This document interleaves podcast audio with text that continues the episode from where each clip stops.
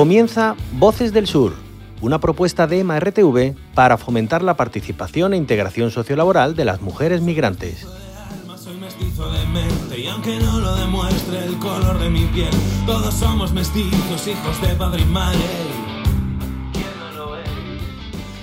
Muy buenas a todas y todos desde Voces del Sur. Estaremos conversando en esta serie de programas sobre diversos temas en torno a la migración en Andalucía.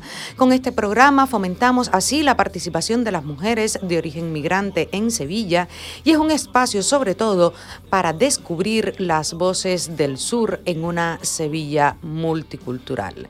Para abordar estos temas estaremos conversando en la emisión de hoy con Alma Burgos, de origen salvadoreño, quien formó parte del proyecto Historias del Sur, Valores Universales. Ella eh, recibió una formación en producción radiofónica, aunque ya eh, valga decir que era comunicadora en su país eh, de origen, y hoy forma parte de la red de reporteras populares de la onda local de Andalucía, ofreciendo contenidos informativos locales para Hola y sus más de 90 emisoras asociadas. Alma Burgos, a su vez, estará entrevistando a la antropóloga y profesora de la Universidad de Sevilla, Anastasia Bermúdez. En esta entrevista se estará abordando el tema de la población extranjera presente, pasado y futuro en el marco, por supuesto, del territorio español. Bienvenida, Alma, a este espacio, tu espacio, Voces del Sur. Muchas gracias por la invitación. Muchas gracias a ti por eh, estar aquí con nosotros y compartir pues también tu experiencia, tu testimonio y también eh, tu interacción como investigadora y como comunicadora. Alma, ¿has sentido desde que has llegado a España algún tratamiento diferente por ser migrante? ¿Cómo te identificas y cómo te identifican a ti, migrante? ¿Extranjera? Bueno, esa es una pregunta muy interesante porque yo podría decir que depende de dónde me encuentre, así me, me, identifican. Porque, por ejemplo, no es lo mismo que yo esté en la Avenida Constitución tomando fotografías a que yo esté en una oficina tratando de, de hacer un trámite. Ahí hay una visión completamente diferente de cómo la gente me puede identificar.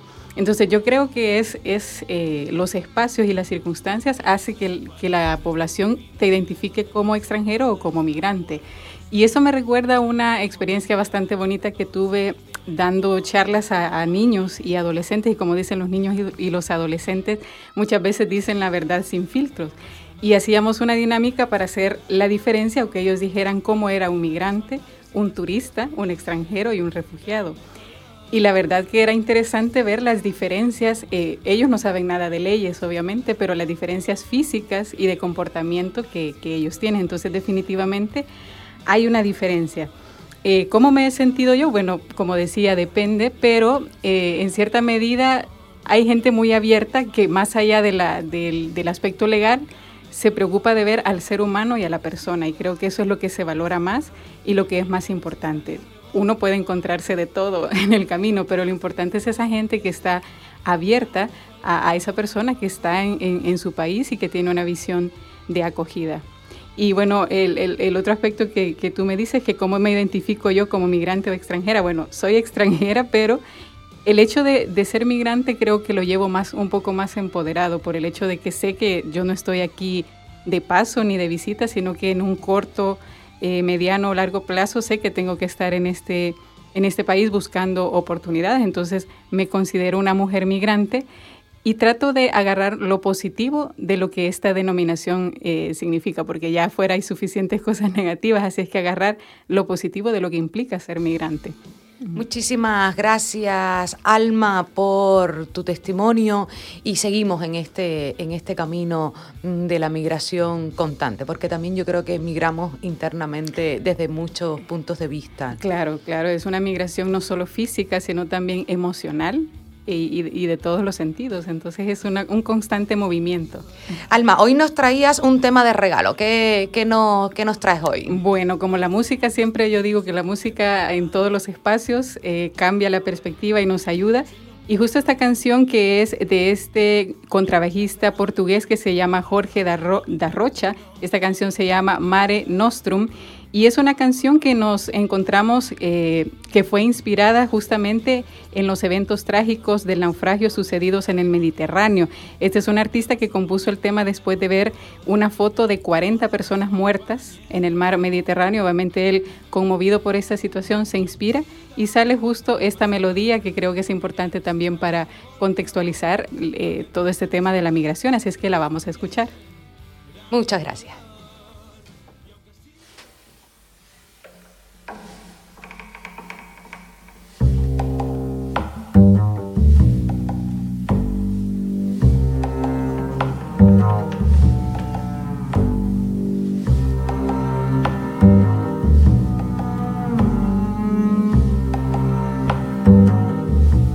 Is this the place, the place you told me we would find peace, some comfort, and the smile we miss? Europe, you said, is this the place? Why so wet and cold? Where is your hand for me to hold? It doesn't look so wise and old.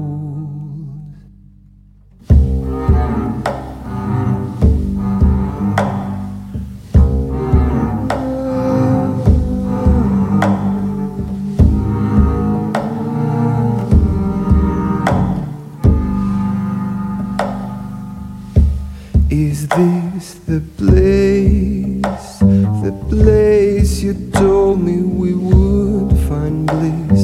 The bed to wait your good night kiss. A dreamland, you said. Is this the place, the place we would find new dreams? why can't I breathe or hear their screams? You should have told me what Europe means. You should have told me. You should have told me.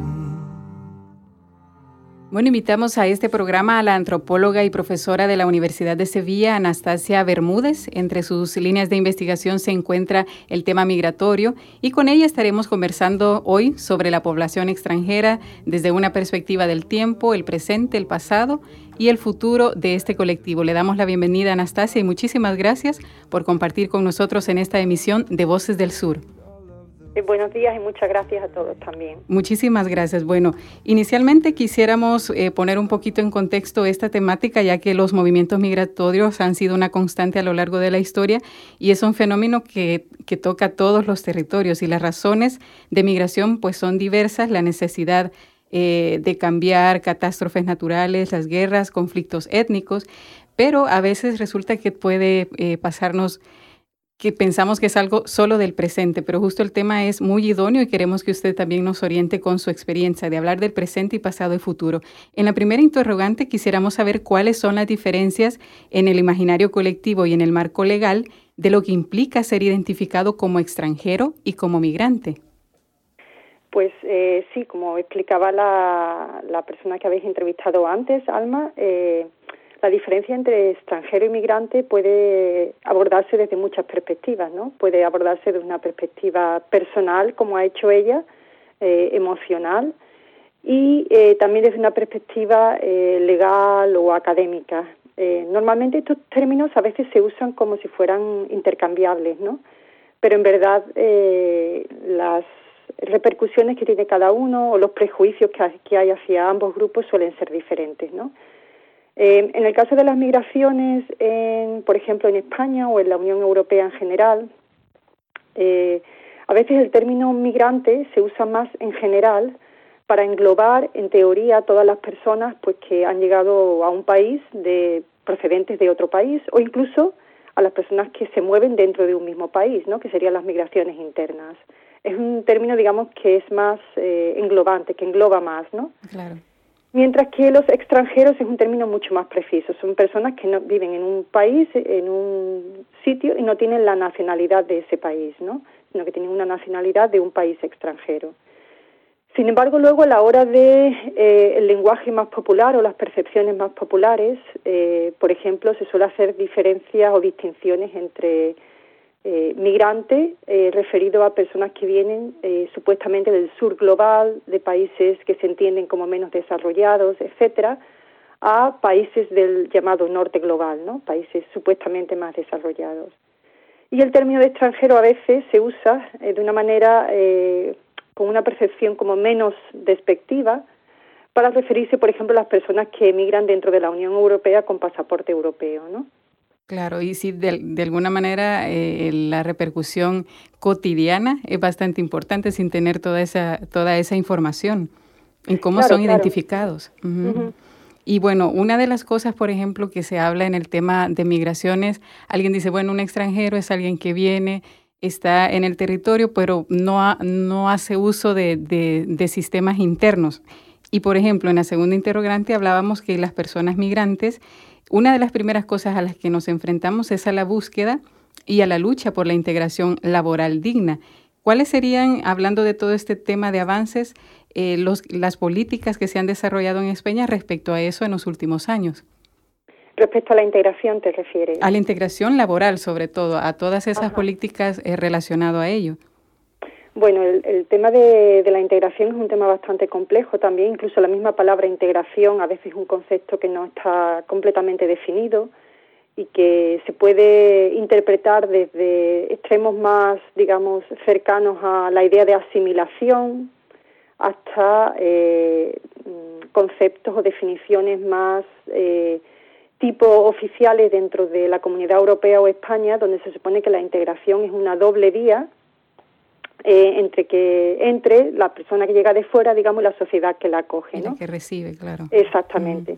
Eh, bajo ese precepto, digamos, en teoría, pues la, integración laboral tendría que ver con eh, políticas que favorezcan que las personas que llegan de fuera puedan acceder, como tú misma has dicho, a un, a un empleo digno, ¿no? El problema de eso es que, bueno, los problemas de eso son varios, ¿no? Uno, que estamos en un contexto dentro del Estado español donde ya de por sí el mercado laboral es, es muy complicado. Tenemos un, un, problema de, de, desempleo, de empleo precario, etcétera, etcétera, estructural, no es nuevo de ahora, y que a raíz de la reciente crisis y de las políticas de, austeridad recientes, pues se ha agravado mucho más.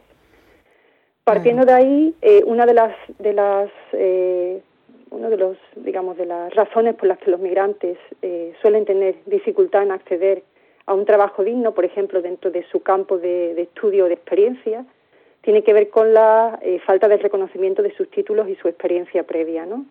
Por ejemplo, las investigaciones que yo he hecho con migrantes latinoamericanos en España, eh, sobre todo de origen colombiano, muchos de ellos me han repetido historias como llegué aquí eh, a cierta edad, mediana edad, y cuando fui a buscar empleo y me pidieron que explicara qué experiencia tenía y empecé a hablarles de la experiencia en mi país de origen. Me dijeron, inmediatamente me cortaron me dijeron, eso no cuenta, ¿qué experiencia tienes aquí? Mm. Y si no tienes, eh, aquí porque acabas de llegar, es como, como me decía una señora ya en su, su cincuentena, digamos, ¿no? que decía, de repente es como si hubiera vuelto a nacer. Como toda empezar de cero. Exactamente, toda mi experiencia anterior no existía, era como si yo no fuera nada.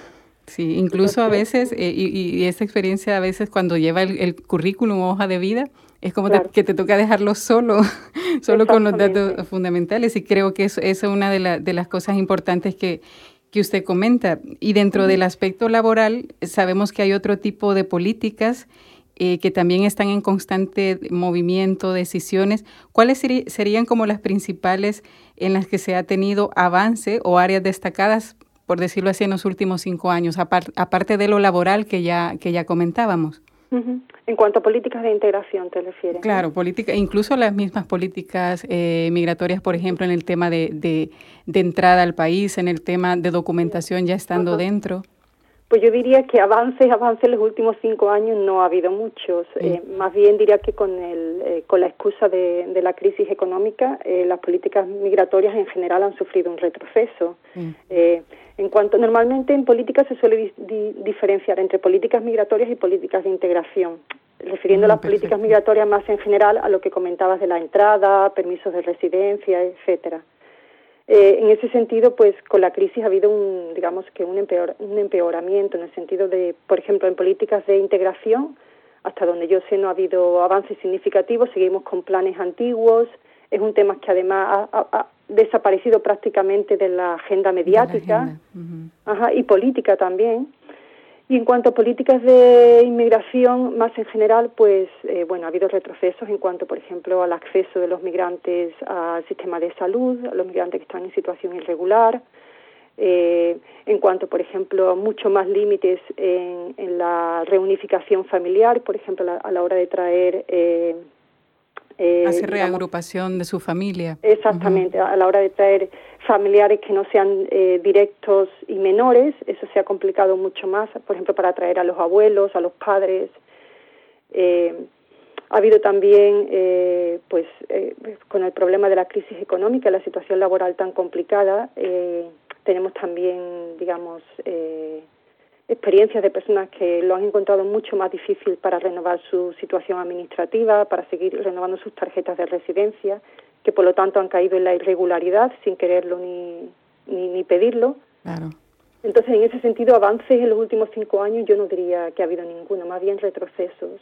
Claro, pero de alguna manera este, es un panorama un poco complejo, pero nos llamaba la atención dentro de sus líneas de investigación el importante eh, aporte que usted ha hecho a, estudiar un poco sobre la organización de las personas migrantes, o sea, el papel que juega, a pesar de todo este panorama, eh, las asociaciones de personas migrantes y concretamente en Andalucía eh, no sé si tiene alguna experiencia que comentar sobre cuál ha sido el impacto de esas asociaciones entre personas migrantes para lograr una representación social y sobre todo participación política, que eso es importante. Si tenemos un panorama un poco de retroceso, ¿cómo esa, esas asociaciones que, que, que usted ha estudiado, por ejemplo, de ciudadanos colombianos, qué podría comentarnos de ello?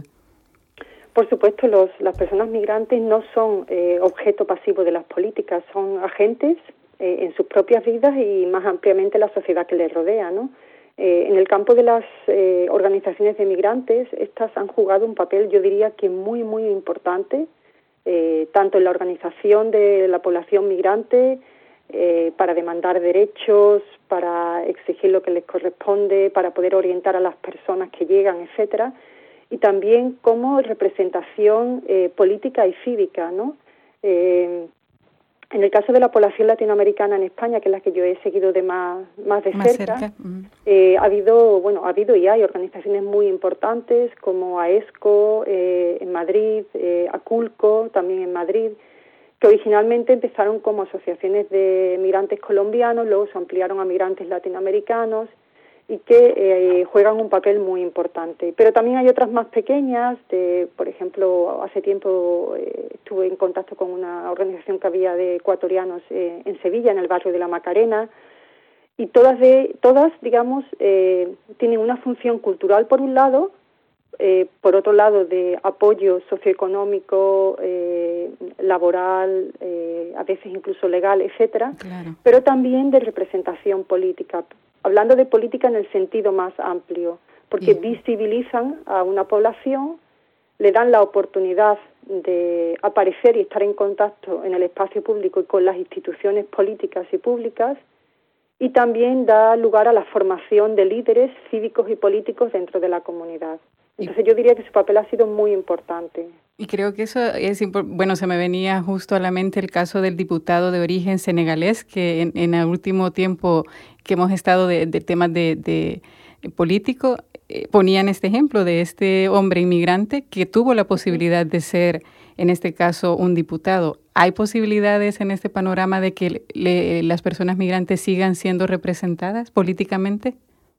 A nivel de política formal, las oportunidades hasta ahora, política formal me refiero a nivel de representación en legislaturas, etcétera, eh, concejalías y demás, las oportunidades hasta ahora han sido muy limitadas y van incrementándose pero muy, muy, muy despacio.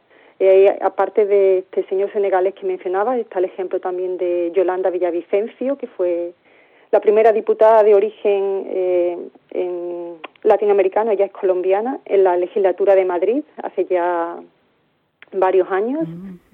y, y, ha habido otros ejemplos así, digamos, muy, muy, muy puntuales, ¿no? es una población que, eh, en parte dentro de la política formal, el hecho de que hasta hace relativamente poco no tenían derecho al voto, eh, pues hacía que de alguna manera los partidos no estuvieran tan interesados en ellos, ¿no? Eh, a veces se ha incluido a personas de origen migrante en las listas o en determinadas posiciones políticas un poco para aparentar, digamos, ¿no? Pero bueno, aún así eso puede tener un valor también, ¿no? Claro, porque si vemos ahí, digamos, nuevos rostros y nueva gente, pues de alguna manera se, se estará representando. Y bueno, brevemente quisiera que, que nos comentara ya para finalizar un poco eh, el hecho de cómo todas estas políticas migratorias eh, pueden ser de alguna manera a veces motivo de rumores, es decir, que los migrantes se aprovechan de ciertas ayudas, que eh, son oportunidades para los de fuera y no para los de adentro. ¿Cómo poder manejar esta información para que no genere este conflicto y, por supuesto, dar paso a actos de discriminación incluso? Bueno, sobre eso hay ya algunas iniciativas interesantes que llevan a cabo algunos medios de comunicación, incluso algunas instituciones. Ha habido varias campañas antirrumores, por ejemplo en el diario.es, campañas antibulos. El problema de, esas campañas y bulos, lo hemos hablado entre nosotros, entre los expertos en migraciones muchas veces, es que normalmente eh, apelan a personas que ya tienen una visión bastante sesgada y discriminatoria del hecho migratorio, ¿no? Claro y a veces apelan mucho a las emociones. Entonces, eh, aunque muchos de esos bulos se pueden demostrar fácilmente con datos fiables y objetivos eh, que no son verdad, el problema es eh, cambiar, digamos, la percepción, la, emoción, la mentalidad, exactamente. A pesar de que haya información, está antes la emoción. Muchas veces. Incluso a veces nosotros mismos en el, en el, en el diario, digamos, hablando con amigos, conocidos, mm, etcétera, tenemos que estar constantemente eh, diciendo, pues no, esto no es verdad, esto no es así, y es una labor a veces un poco como agotadora, sí, sí, posiblemente. Muchísimas gracias Anastasia Bermúdez por compartir en la emisión de hoy, antropóloga, profesora en la Universidad de Sevilla, que ha venido a, pues, a transmitirnos eh, también el resultado de muchos años de investigación y de actividad diaria. Muchísimas gracias nuevamente Anastasia. Gracias a ustedes y felicidades por el programa. Muchísimas gracias. Muchísimas gracias, Alma, por también estar con nosotros desde tu experiencia comunicativa y también desde tu experiencia eh, personal como migrante en territorio del Estado español. Muchísimas gracias por formar parte de este proyecto. Mm, si quieres conocer sobre los movimientos migratorios, las políticas de la administración pública en Andalucía o por qué las mujeres migrantes sufren doble discriminación, escúchanos. Te contaremos cuáles son los retos que tenemos como ciudadanos para una convivencia multicultural. Tomemos un momento y hablemos de todo ello. Dime, ¿cómo lo ves, compañero? Siga viendo el mundo más y mal, y aunque ya no exista la revolución, y aunque pierda mis batallas y las tuyas también, dame color. Y aunque siga viendo el mundo más y mal, y aunque ya no exista la revolución, y aunque pierda mis batallas y las tuyas también, dame color, dame color.